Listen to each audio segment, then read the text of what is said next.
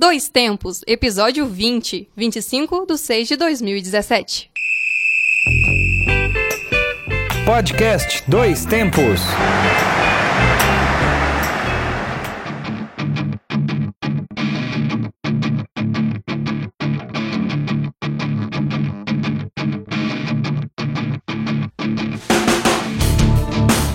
Olá, hoje é 25 de junho de 2017. Eu sou João Luiz Reis e este é o Dois Tempos, o podcast que leva até você informação, debates, opiniões e o melhor da memória esportiva. Eu sou o Júnior Kemil e estamos aqui novamente com mais um episódio da série de podcasts produzidos pelo Grupo Gabiroba. Agradecendo a você que nos ouviu nos nossos primeiros programas e Desejamos que vocês continuem com a gente e vem muito mais por aí. E para os que ainda não nos conhecem, fica a dica: ouçam dois tempos. Este e os outros episódios estão na internet. Acesse pelo Twitter do Grupo Gabiroba, arroba Grupo Gabiroba, no Facebook e também no site Medium, medium.com.br revista Acréscimo. E agora também, para não ficar de fora, o Grupo Gabiroba também está no Instagram. instagram.com.br Grupo Gabiroba. E aqui conosco estão também os nossos queridos amigos participantes que sempre participam conosco. Dou as boas-vindas para eles, Alexandre Rodrigues. Olá, estamos aqui novamente para mais um Dois Tempos. Chegando para o número 20 tem ela também, Luana Carvalho. Olá, boa noite, Júnior,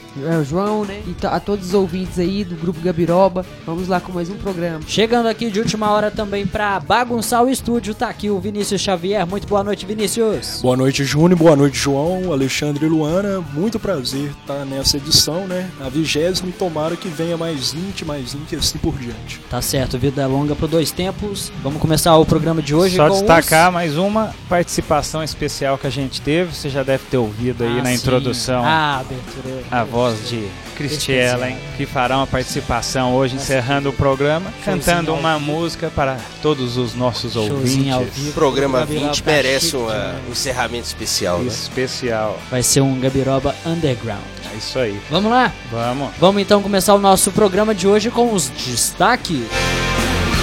Chegada da temida janela de transferências para o Campeonato Brasileiro. Como ela pode afetar os principais candidatos ao título? E hoje também, como sempre, como nos outros episódios, nós vamos contar também histórias do esporte resgatar as boas e velhas lembranças culturais. O Alexandre, Eu vou falar da história dos 20 anos do primeiro título de Roland Garros do Gustavo Kirten, o Guga. Vou contar algumas histórias curiosas que antecederam essa grande conquista do tenista brasileiro. o Vinícius Xavier, Vou contar a história do Novo Horizonte, que é um time que quase se tornou profissional, um time lá de Itaúna, que é muito tradicional na região, mas infelizmente agora ele terminou, ficou pra história. Tomara que volte, né? Vamos dizer se volta. Eu vou contar então a origem do salto com vara, que é uma origem que é- ninguém sabe muito bem ainda qual que seria a versão correta, mas são interessantes. as hipóteses são várias e o João vai contar tudo pra gente.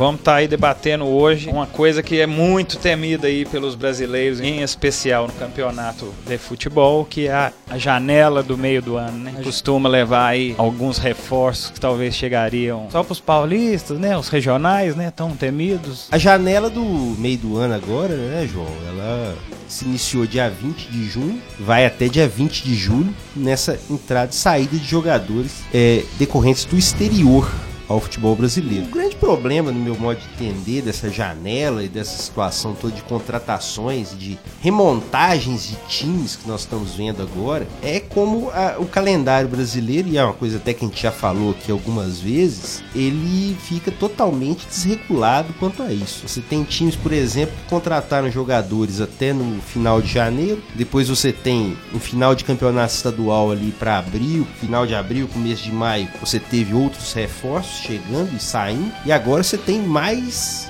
jogadores sendo contratados, vindo do exterior, e também jogadores daqui sendo vendidos. Quer dizer, é muito difícil você manter uma unidade de um time numa situação como essa. E algumas equipes realmente não têm conseguido manter essa qualidade toda. Talvez um exemplo muito grande que nós estamos vendo agora é o próprio momento do São Paulo. Você tem é, praticamente o São Paulo está jogando com o terceiro time agora na competição. Ele trouxe um monte de jogadores agora, trouxe o Jonathan Gomes, trouxe o Arboleda, trouxe o Petros também agora, tinha jogado no Corinthians aqui, agora estava na Espanha. E também já perdeu um monte de jogadores, quer dizer, já está na terceira montagem de time em seis meses. Realmente fica complicado um time ter essa tranquilidade de montar uma equipe e permanecer com ela pelo ano todo. Quem consegue se organizar melhor dentro disso, aí que realmente costuma ter os melhores resultados. E não, é, não são todos que conseguem. Essas mudanças fazem toda a diferença. No caso, até dentro do assunto que o Alexandre tocou, por exemplo, o Atlético Mineiro hoje ele sofreu vários, né, vários dessalques de última hora aí. É, perdeu jogadores, perdeu o Felipe Santana. Só nessa semana foram dois depois do jogo contra o esporte. Felipe Santana e Alex Silva. A janela de transferência, ela perde muitos jogadores pro futebol exterior, né? E também traz muitos jogadores do futebol exterior pro brasileiro. Por exemplo, o Flamengo, né? É, contratou recentemente o, o, Everton Ribeiro, né? Que estava na Arábia, no Al Ahly, Dubai, né? E o zagueiro Rodolfo, que estava no Betsitas, né? O Palmeiras, por exemplo, Bruno Henrique, do, que estava no Palermo da Itália, que foi apresentado até o dia 22, aqui no último dia 22 do 6, né? Então é uma, é uma transferência assim, até legais. E destacando também, para mim, por exemplo, o Flamengo tem, tem contratado é, até bastante bem, assim, nesses últimos anos. Alguns anos vacilaram, né? Um pouquinho oscilaram nas contratações aí, mas agora parece estar tá firmando ali uns jogadores bem legais interessantes também para o elenco. Tem os dois lados também, né? Jogador que vai e jogador que vem. O Flamengo, por exemplo, é o time que mais contratou no decorrer do ano dentro do Campeonato Brasileiro, né? Já são 14 jogadores que foram contratados. O Palmeiras foi 199, né? é, mais ou menos isso. Mas é, é, o que é interessante é. é. que o Flamengo ele passou a investir de um tempo pra, pra cá, Exato, né? Já tem é. algum tempo que o tá Flamengo mais organizado. Outro dia tava vendo um jogo do Flamengo 2013, meio de campo do Flamengo era Val, Bruninho, Paulinho. E hoje pode escolher, tem pode Everton Ribeiro, tem um Everton é, Ribeiro. Conca, Conca, Conca nossa, tem jogador demais. E o Márcio Araújo. Esse não sai. São 600 milhões que o, que o Flamengo espera receber de receita em 2017. É, o Flamengo, primeiro que ele ganha mais de TV do que todo mundo. Isso já, né, já ajuda bastante. E que é uma coisa de... dispare, né? O primeiro ganha muito mais é. do que o Flamengo. É uma distância quase 10 vezes mais, né? Então já é uma diferença. Há a questão de venda de camisa, espaço publicitário, então há uma re readequação financeira que o Flamengo conseguiu fazer, isso é inegável. A respeito do jogador poderia ser mais possível de sair, você tem, por exemplo, a questão do Lucas Lima, né? Lucas Lima que teve essa discussão durante a semana. Mas não vai pro Barça? Vai pro Barcelona, não vai? Então é um jogador. Já não vai mais? Já não sei. Não, as fontes até agora realmente não me, não me, não me dão segurança de dizer nada. Mas... Fala a fonte. Não, não. Eu ia dar um morro, Fox mas... Sports.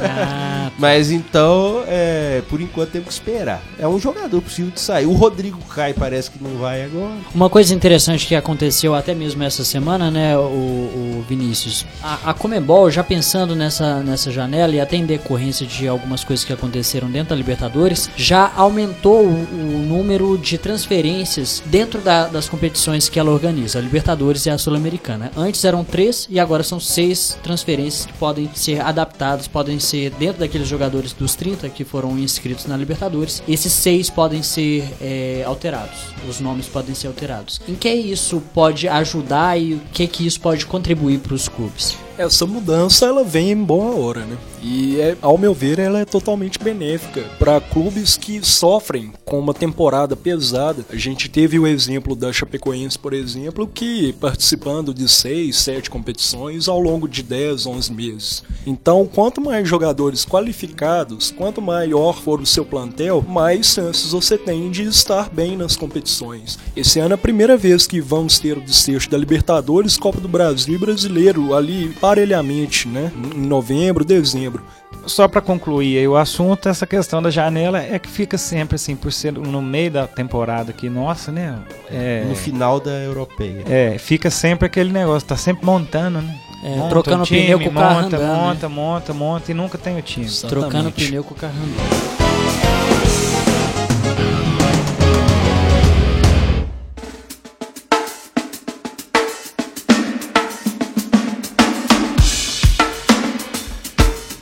Vamos falar do Guardião do Tempo.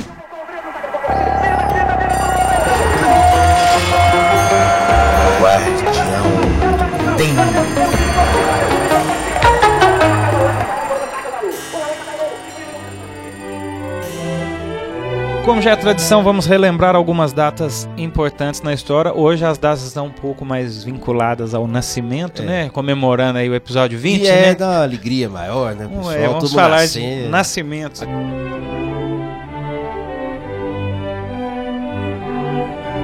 Em 25 de junho de 1940 nasceu João Carlos Martins, pianista, maestro brasileiro. Seu trabalho como pianista é reconhecido mundialmente, especialmente suas gravações das obras de Bach. Depois de ter problemas nas articulações, se tornou maestro e lidera a Orquestra Baquiana Filarmônica em São Paulo.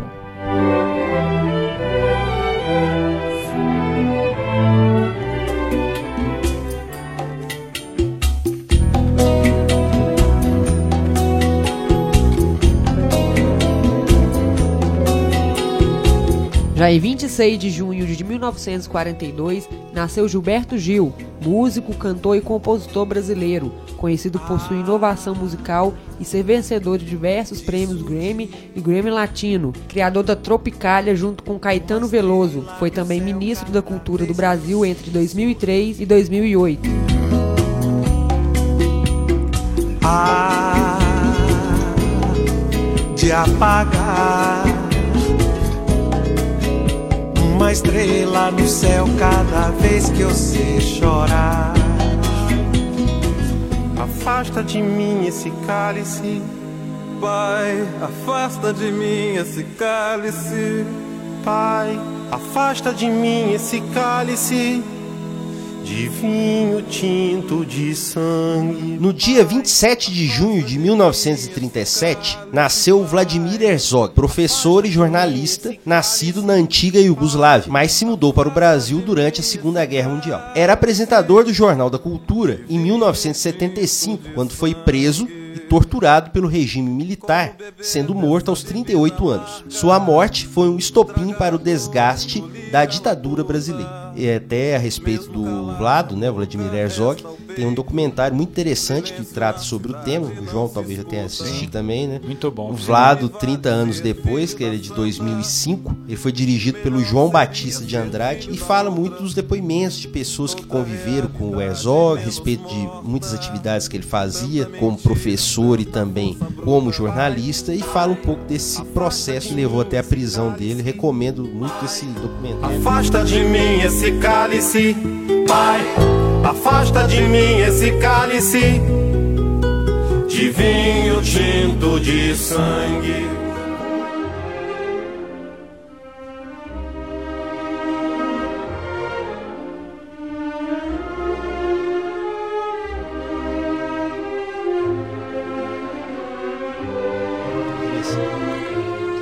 Em 28 de junho de 1712, nasceu Jean-Jacques Rousseau, filósofo, teórico político e escritor suíço. Foi considerado um dos principais filósofos do Iluminismo e do Romantismo. Para ele, a criação de um novo homem e de uma nova sociedade seria preciso educar a criança de acordo com a natureza. Sua principal obra, do Contrato Social, foi lançada em 1762. Ele faleceu em 1778.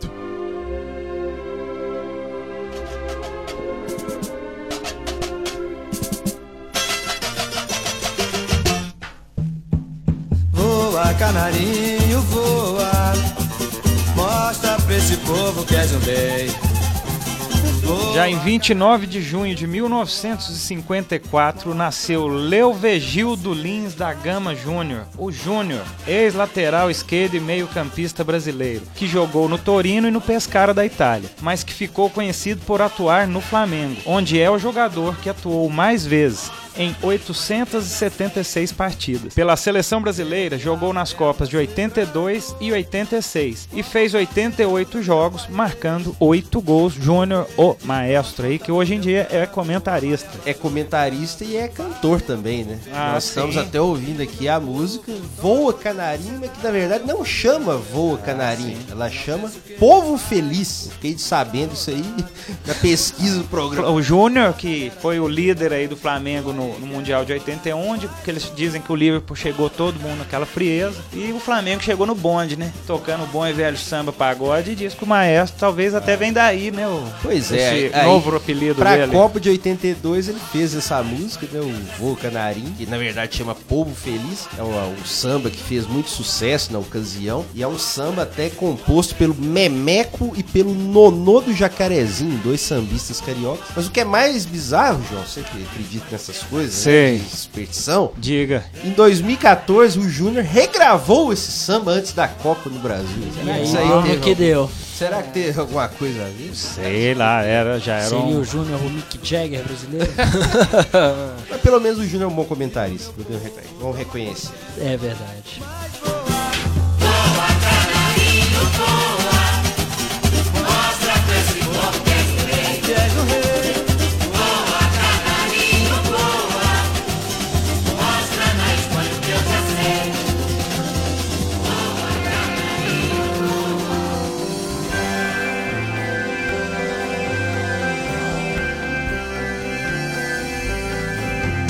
E a trilha sonora do programa de hoje é um hard rock instrumental de altíssima qualidade. É o som do tecladista Derek Sherinian, que já tocou com grandes nomes do rock and roll como Alice Cooper e Kiss, e também tem ótimos trabalhos nas bandas Black Country Communion e Planet X, além da sua carreira solo.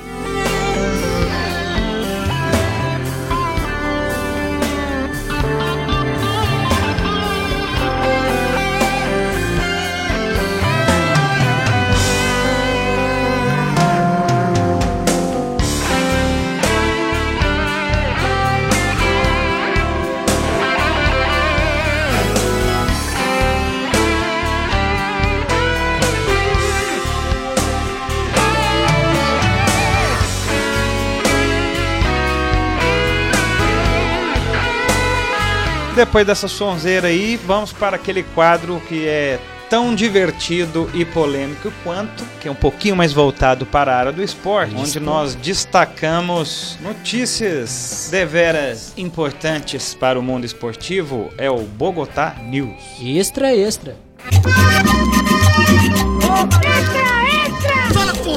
Bogotá News. Agora, tuas fontes é problema seu.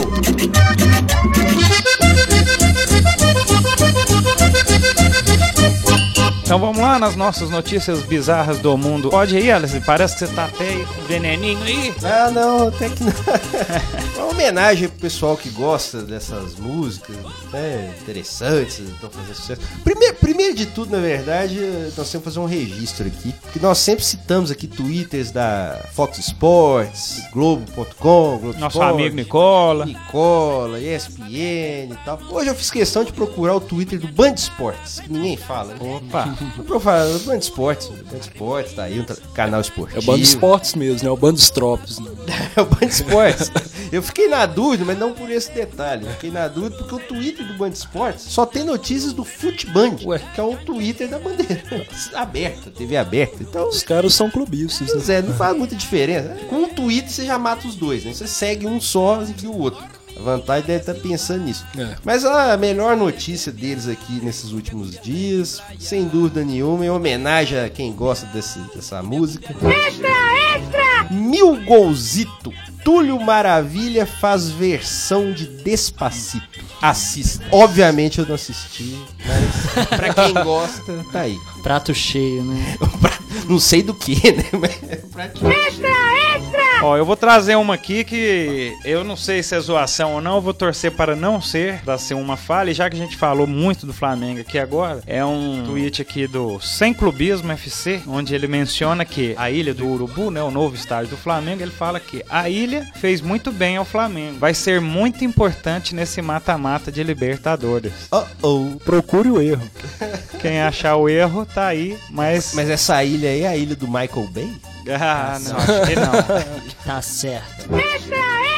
Bom, é, já que essa semana a gente não vai ter o mesmo sem Neymar, a gente vai ter o Bogotá News. É bom em conseguir colocar o menino que nós gosta tanto, Oh, né? saudade, Inserir hein? ele aqui. Saudade. E quem fez questão de fazer isso foi a nossa querida Luísa Oliveira, que destacou, né, o leilão de Neymar, que tem tarde com Larissa Manuela e fone de ouvido de 40 mil reais. Meu Deus, é muita informação, hein? É muita coisa. É leilão reverso? É, é, é não Leilão sei. reverso? Você Não, quanto é, menos você der, você Ah, tem mais Deus. chance de fugir disso. Essa menina é a famosa. é, é, Cúmplices de um resgate. Meu Deus. É, é a estrelinha do SBT, a menina dos olhos do Ah, tá, SBT. ah, já ouvi falar. Que Parece que ela maravilha. lançou um livro. Ela Parece fez- que ela tinha 11 anos de idade, já tinha. A biografia. Quatro, é, uma biografia. Isso, ela, é- ela fez o diário de. é, ela fez o diário de Larissa Manoela e o mundo de Larissa Manoela. E fez, e, escorpião. e fez, e fez um filme também recentemente que chama Os Meus 15 Anos. E, e olha, a, a, pasmem. O, o- no leilão, esse encontro com a atriz foi um dos mais disputados entre os famosos que estavam presentes no evento. E teve gente que pagou 40 mil no, no fone de ouvido. Nosso querido amigo Quem? Luciano Huck Ah, chegou a dar 35 mil reais. Só? Mas, mas quem levou foi nosso querido Tirulipa. Sabe quem é? Filho do Tiririca. Meu Deus. É, ó, Ah, menino lindo! Maravilhoso. Realmente é, o, é um leilão dos horrores. Realmente. Compre para não levar. É, o Luciano Huck ele não quis dar 5 mil reais. Não, ele deu 35 Então, não- e, e foi, e foi superado pelo filho do Mas, não, Tiririca. mas não era 40 mil? É, era Agora- 40 mil. Amarrando micharia. Ah, Ó, eu vou falar uma aqui agora, mais uma até polêmica, mas enfim. Árbitro de vídeo frustra narradores, mas é aceito. É o que, que tá pegando? Essa tecnologia nova agora, o pessoal lá do, até o Alê citou aí do Band, é, em especial, eu vou ler até o subtítulo aqui da notícia, que é Theo José e Oliveira Andrade admitem receio com nova tecnologia, porém querem o uso na Copa do Mundo. Que o pessoal tá fazendo uma crítica, assim, não é tem nem em Bogotá não, mas é interessante, porque o próprio narrador vai ter que se adaptar também, né? Porque se ele às vezes dá aquele grito É. de gol e, e é anulado depois, né? Apesar de que a, narração, a maioria dos narradores sempre fala que o negócio é gritar gol. Se depois anular, Pois é, claro, problema é, é continuar o né? lance, né? Enfim. O lance, mas... Mas segue aí essa notícia igual- aí, até o José tá preocupado. É igual o jornalismo mesmo. Se você erra ali em frente à câmera ao vivo, continua, segue o baile. Pra não dizer que não falamos das flores, ou melhor, pra não dizer que não falamos do Fox Sports, temos uma ótima aqui também, esse da sexta-feira passada. Opa. Revelação de André Balada sobre os tempos de Vasco. Jesus. Bombou na sexta. Qual seria essa revelação pra O André Balada é o bebezão? Isto. Opa, André ô, eu encontrei com ele em 2015 na Lux aqui, ó. Em que, em que estado? Olha, ele, ele tava muito bom não, viu? antes ou depois da foto? Depois, pouco depois do jogo contra o Atlas pela Libertadores. Eu ainda dei aquela moral com ele, mas ali, se, se eu tivesse em outro momento, eu ia dar, passar aquele sermãozinho clubista, sabe? mas Opa, tudo bem. Mas tudo bem. Mas qual, qual seria a revelação? Vocês têm algum palpite? André Bebezão, que, que é que será que vai ter um, vai ter mais be- bebida liberada? O que, que será? Eu acho que a revelação, como é tempos de Vasco, deve ser que ele comia muito bacalhau. Né? Bateu Provavelmente. um pss. Aqui, ó, do nosso grande Wall Sports, citando aqui Neto. Neto vê Rogério Ceni perdido e critica a falta de humildade. Baixa a bola, velho. O Neto criticando falta de humildade. É a vida. Agora, pra fechar com chave de ouro, obviamente nós temos aqui também do Fox Sports. Luana Carvalho, por favor. Então, gente, é namoro de Neymar e Bruna Marquezine chega ao fim. E craque faz post enigmático no Instagram. A seguinte frase ele usou: é, Chegamos ao fim, está doendo sim. O trecho da música do Exalta Samba. Isso é notícia? Ó, Qual que é o come- notícia Começou. disso? O que, que tem de enigmático nisso? Pra começar. Atenção, Alexander. Música, por favor. Vamos ouvir o que o menino falou em seu post no Instagram.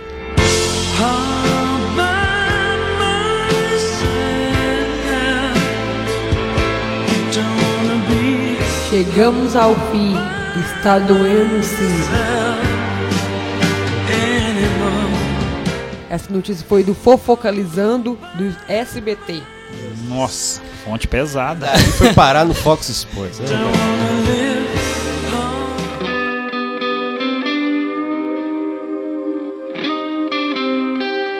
Bom, e depois dessa sequência aí, desse bombardeio aí de informações, Mas pera, pera, pera, pera aí. O Neto tava falando de humildade? acredite se quiser, tá lá Vou no... tomar uma água ali e já volto. É, é, é igual falava um professor numa certa escola. Vou ali. É ali. É, vá. É, pro tio, tchau. Bom, então vamos seguir. Depois dessa prosa sem igual de notícias E enigmático. e enigmáticas, vou perguntar a todos se dá pra nós pegar o banco e sentar ali na porta da casa. Pra nós bater um papo. Aliás, você tá sentindo o cheirinho? Tô sentindo Demais, cheirinho. É. Mas não é aquele lá do Rio, não. Não, é outro, é o cheirinho de terra molhada, como diria Sandy Júnior. É o cheirinho de. Orvalho nesse frio de manhã Exatamente. cedo, na hora de acordar. Que beleza, hein? Aquele cheirinho da vovó, quando ela. Aquele, Fazendo pudinzinho Quando de quer que leite. você senta no colo dela. aquele cheirinho de deputado Eduardo Cunha fazendo login no Twitter depois de sete anos e travando o celular com tanto retweet. Tá na hora então do Tá aí na hora então do nosso quadro popular dedinho de prosa. Dedinho de prosa.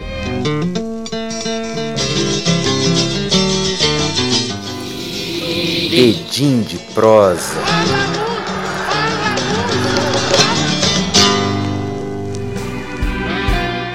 Bom, e mais uma vez vamos relembrar aí algumas histórias que todos aqui destacaram, né? Trouxeram aqui para este programa especial número 20. E hoje vou começar com o grande Vinícius. Manda bala, Vinícius. Rapaz, como a vida de jornalista é interessante, né? Hoje, no Soar do Gongo, fazendo matérias de comunidade lá no jornal onde eu trabalho, no alto, ali entre a divisa do bairro Piedade e do Novo Horizonte, eu conheci um cidadão que chama José Augusto, entre aspas, soldado. Ele foi ex-treinador do, ele foi ex-treinador do time que deixou saudades para os cidadãos itonenses, que é o time do Novo Horizonte. O time do Novo Horizonte foi campeão sete vezes do torneio Bairro a Bairro, que era um campeonato disputado mais ou menos para quem conhece a LMDD aqui em Divinópolis. Era um torneio entre clubes de bairros da cidade de Itaúna, cujo Novo Horizonte era supremacia, era quase como o nosso Flamenguinho aqui de Divinópolis, como o Palmeiras e o Vasco. Ele tinha uma força muito grande. E o filho do José Soldado, que chama Clévio, o Clevinho, ele jogou no Guarani, aqui, no nosso Guarani de Divinópolis. Jogou em 2001 no nosso time aqui. E além dele, teve outro, teve o Glaucio, que jogou no Guarani também. E além desses sete títulos, o Novo Horizonte ganhou outros três intermunicipais na região centro-oeste de Minas. E o Novo Horizonte começou em 2001 e terminou em 2011. Esse ano aí já vai para seis anos que não existe mais Novo Horizonte.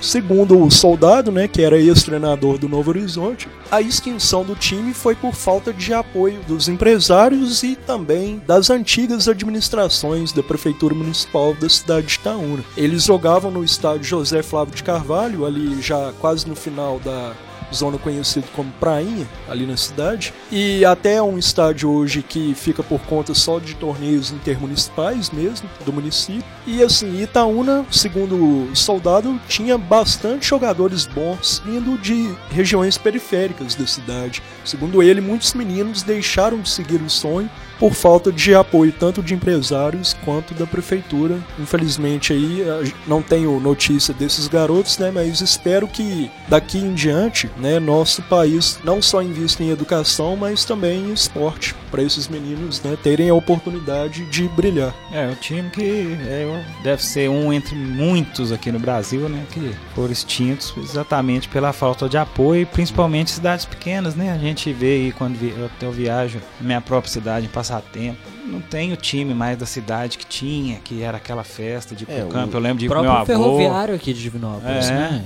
Um exemplo também, que a gente falou bastante no programa também, até o próprio Formiga, né? da- Pior, foi o pior, dois. talvez, né? Que até se É. inscreveu aí pro se campeonato. pra- participar pra- e não pra conseguiu dois. participar por falta de recursos. E ainda foi multado ainda. E a gente, a gente vê times profissionais caminhando aí também, né, para essa precarização do futebol. É triste. Ó, eu vou contar aqui uma rápida aqui. Questão do salto com vara, não sei se vocês sabem a origem do esporte aí do salto com vara aí. Fernando Caruso, até humorista, diz que é um jogo de sinuca que deu errado.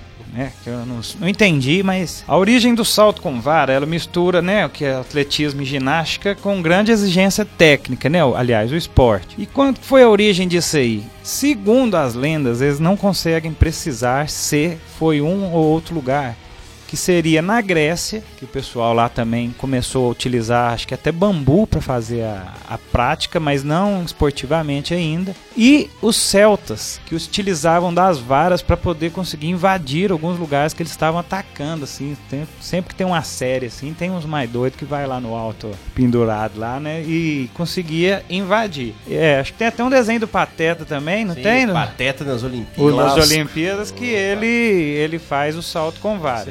É, na Grécia Antiga, é, o tipo de salto com vara ficou registrado na literatura e em algumas pinturas e era realizado sobre cavalos, que também eles utilizavam para subir em cavalo, ó, pra você ver que coisa. É, não há registros, porém, que tenham sido realizados nos Jogos Olímpicos. O salto com vara ele é disputado nas Olimpíadas desde 1896 que os homens participavam e somente em 2000 é, as mulheres puderam participar e a gente tem um destaque aí. A gente acho, acho que até a gente brincou um dia do Sergei, né? Sergei Bub, que foi Sim, um grande é. destaque aí dos. Não- também não é o Serguei de Saquarema.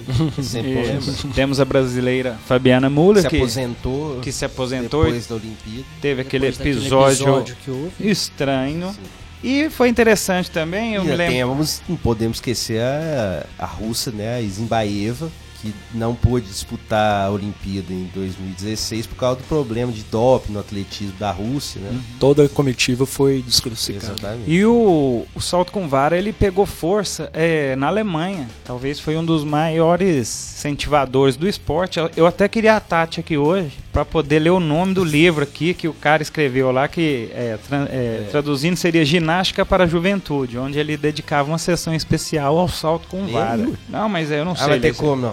De Manacht für Gigante. É, vai É. ficar pra Quem próxima. cariol, vou saco.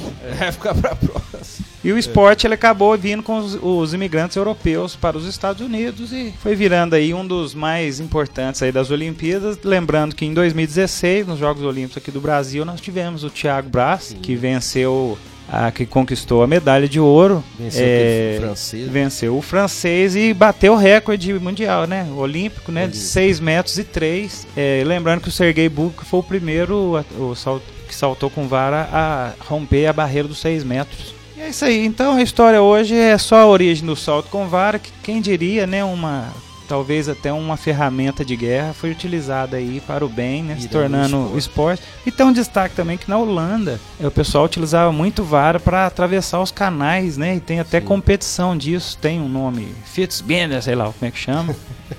que também é interessante que demais. saiba Pessoal, procurar aí no Globo Esporte vai ver uma matéria a respeito disso que o João tá falando, que Isso. teve um documentário no Esporte Espetacular a respeito. Então fica aí a origem do salto com vara e você escolhe a sua preferida, se era usado para subir em cavalos ou para atacar, como os celtas faziam.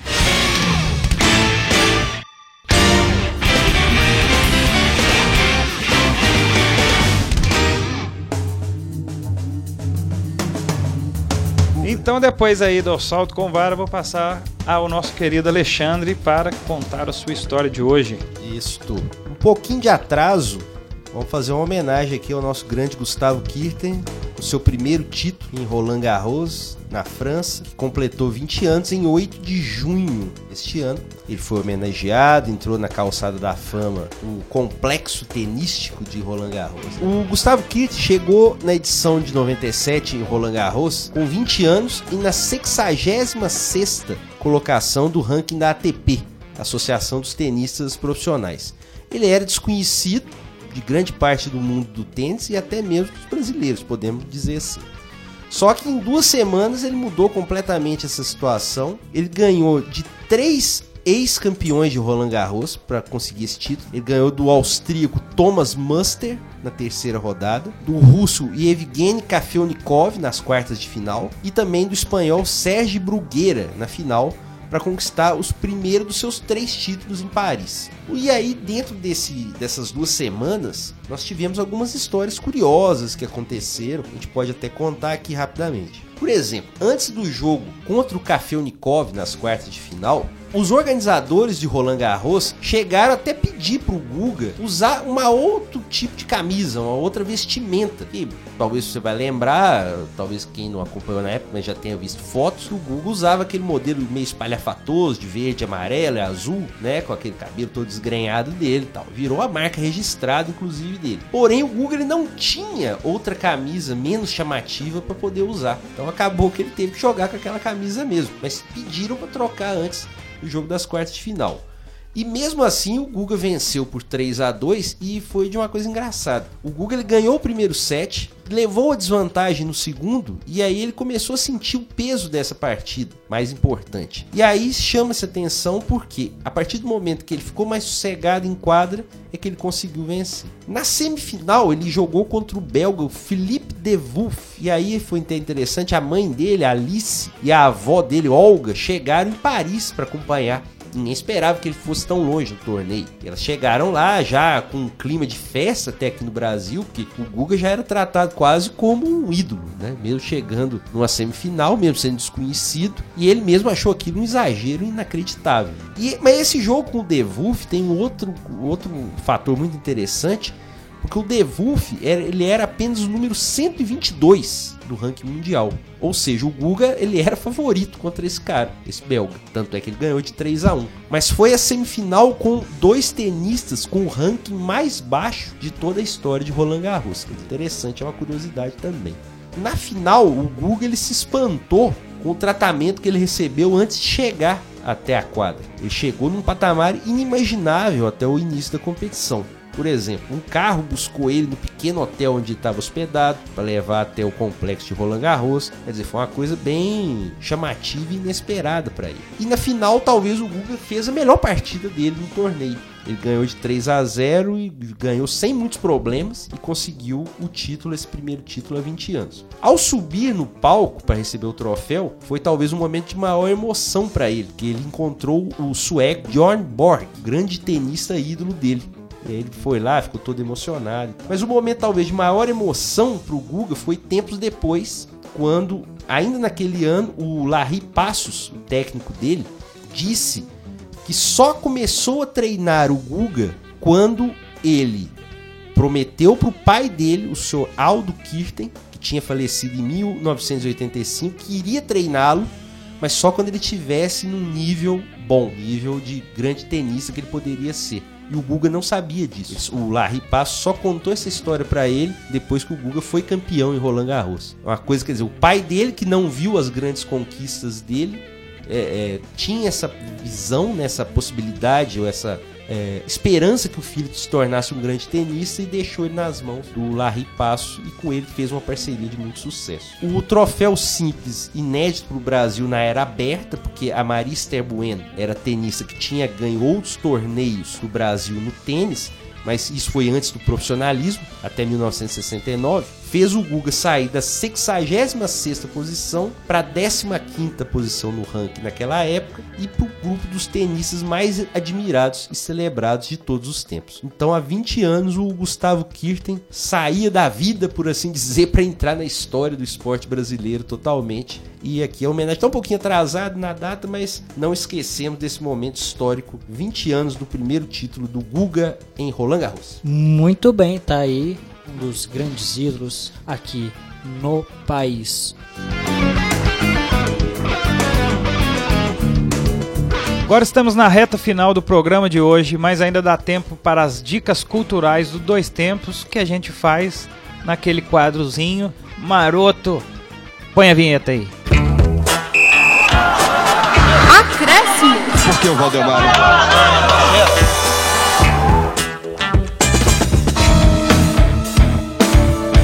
Quem vai começar a contar pra gente as dicas culturais do programa Dois Tempos é a Luana Carvalho, não é mesmo, Luana? O que, que você tem aí pra nós? Isso mesmo, Júnior. Hoje a minha dica cultural é um filme, né? Um filme até um pouco velho, 2004. É um drama e filme biográfico, né? É, deve que todos já, já viram, já chama Diário de Motocicleta. É o começo de uma história do, do Che Guevara, né? Conta a história de viagem do amigo, que ele viaja com o amigo Alberto Granado, do, do Brasil para o Peru. E os dois veem, né, a disparidades da América do Sul, encontrando camponeses pobres e observando como é a vida na exploração dos indus- industrialistas ricos. É, ao chegar em uma colônia de, é, de leprosos, né, no Peru, o Ernesto Che Guevara ele percebe que seus valores haviam mudado. Ele começa, né, a ajudar o- o- os- as pessoas lá do, do Peru e fica lá, né, ajudando de graça mesmo. Como médico. vontade, como médico. Muitas poucas pessoas acham que ele é cubano, né, mas na verdade ele é médico argentino. Então minha dica cultural é esse filme bacana que vale a pena ver, viu?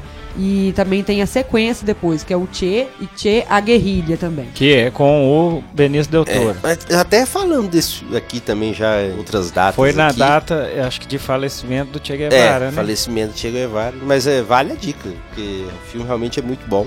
E essa sequência de filmes dele realmente são muito interessantes.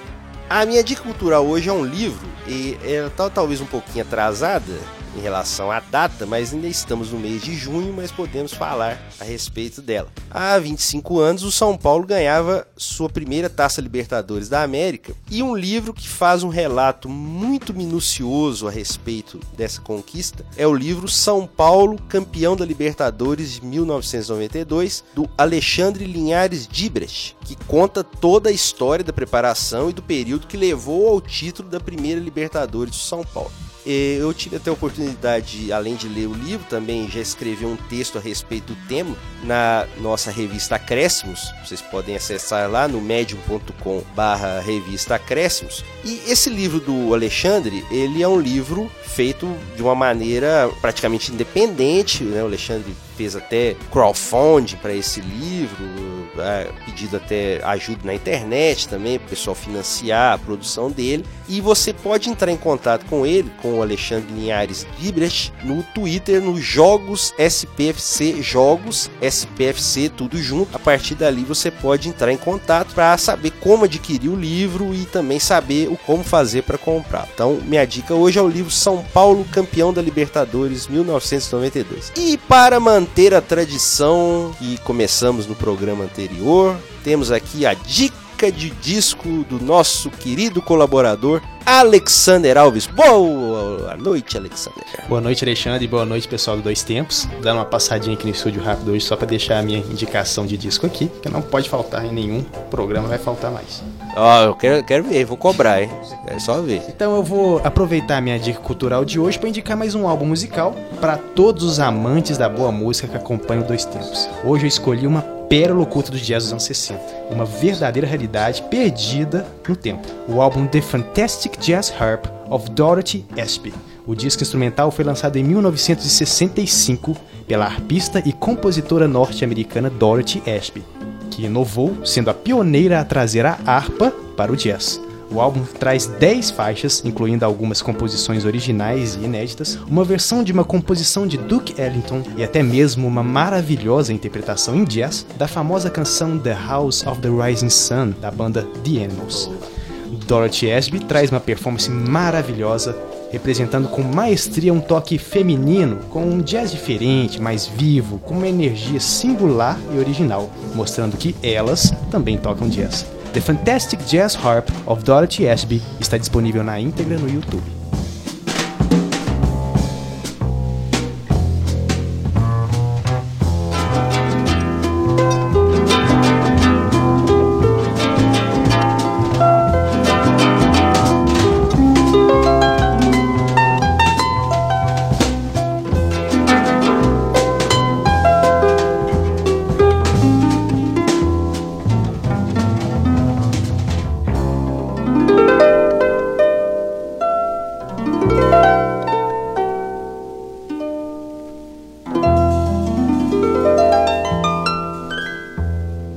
Muito bem, tem dica cultural aí, ô Vinícius?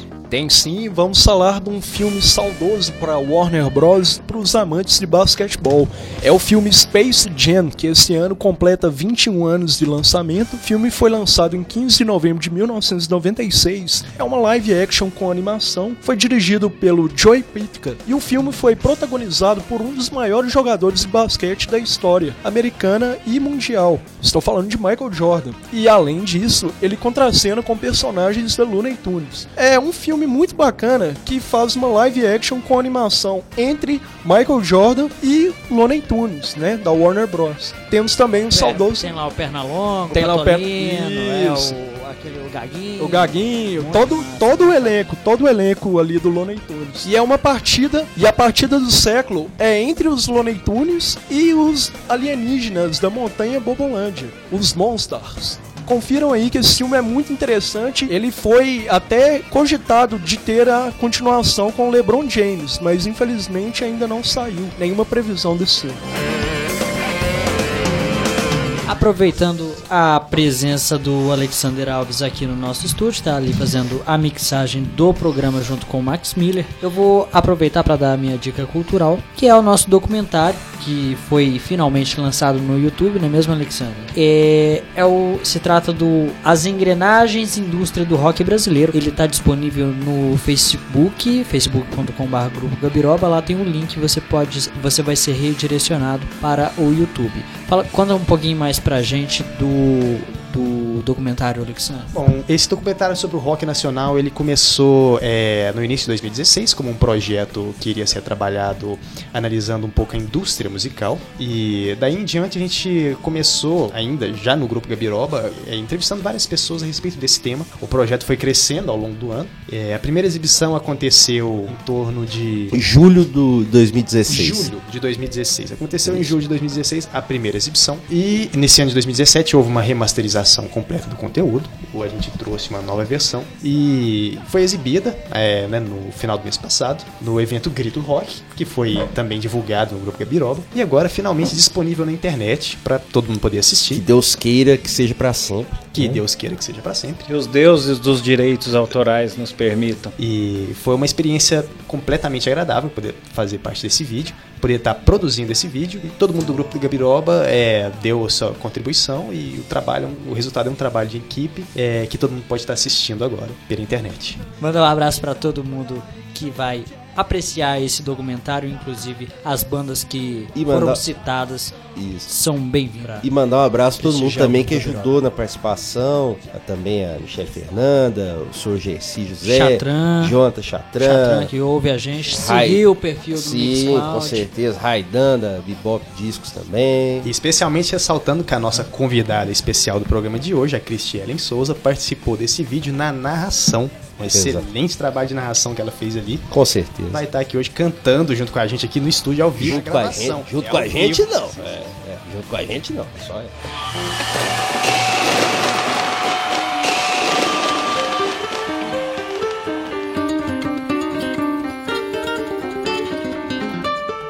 Bom, e pra aproveitar, né, já que o Alexander deu a dica cultural, tá chegando aqui conosco no estúdio a Cristiane Souza que vai cantar pra gente. Muito boa noite, Cristiane. Boa noite, Grupo Gabiroba.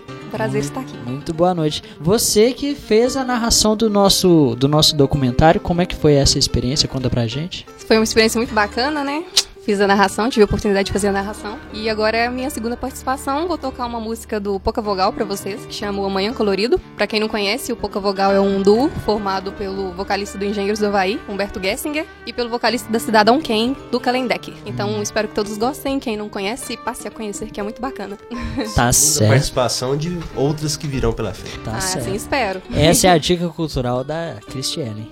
Isso aí.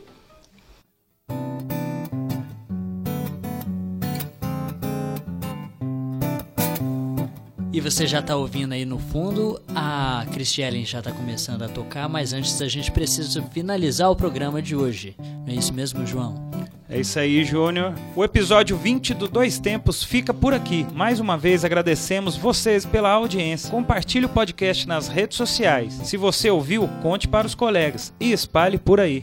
Lembrando sempre que o programa de hoje está postado no Twitter do Grupo Gabiroba, no arroba Grupo Gabiroba e também no Facebook, facebook.com.br Grupo Gabiroba, além do site medium.com.br Revista Acréscimos. Agora, lembrando sempre, nós estamos presentes também no Instagram, instagram.com.br Grupo Gabiroba. Segue lá.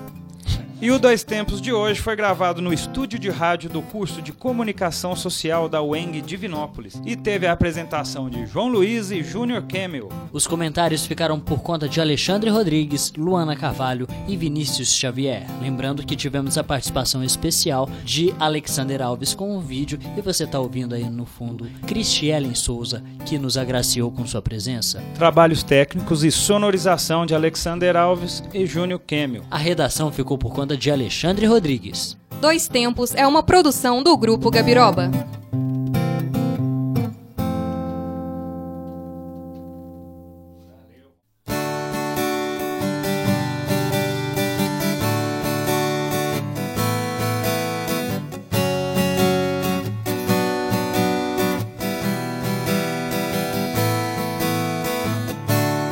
Olha a luz que brilha de manhã. Saiba quanto tempo estive aqui, esperando pra te ver sorrir, pra poder seguir. Lembre que hoje vai ter pôr do sol. Esqueço que falei sobre sair. Corra muito além da escuridão. E corra, corra. Não desista de quem desistiu. Do amor que move tudo. Jogue bola, cante uma canção. Aperte a minha mão. Quebre o pé, descubra um ideal. Saiba que é preciso amar você. Não esqueça que estarei aqui. E corra, corra, azul, vermelho pelo espelho. A vida vai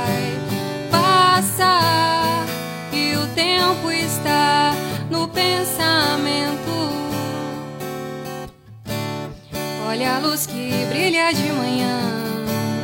Saiba quanto tempo estive aqui, esperando pra te ver sorrir, pra poder seguir.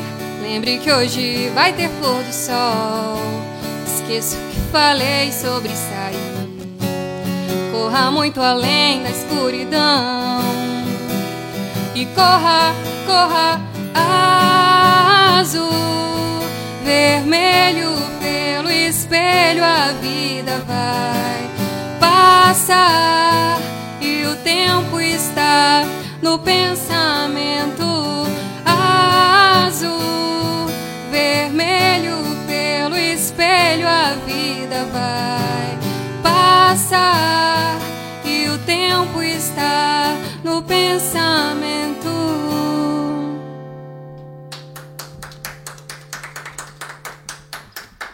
Obrigada, gente.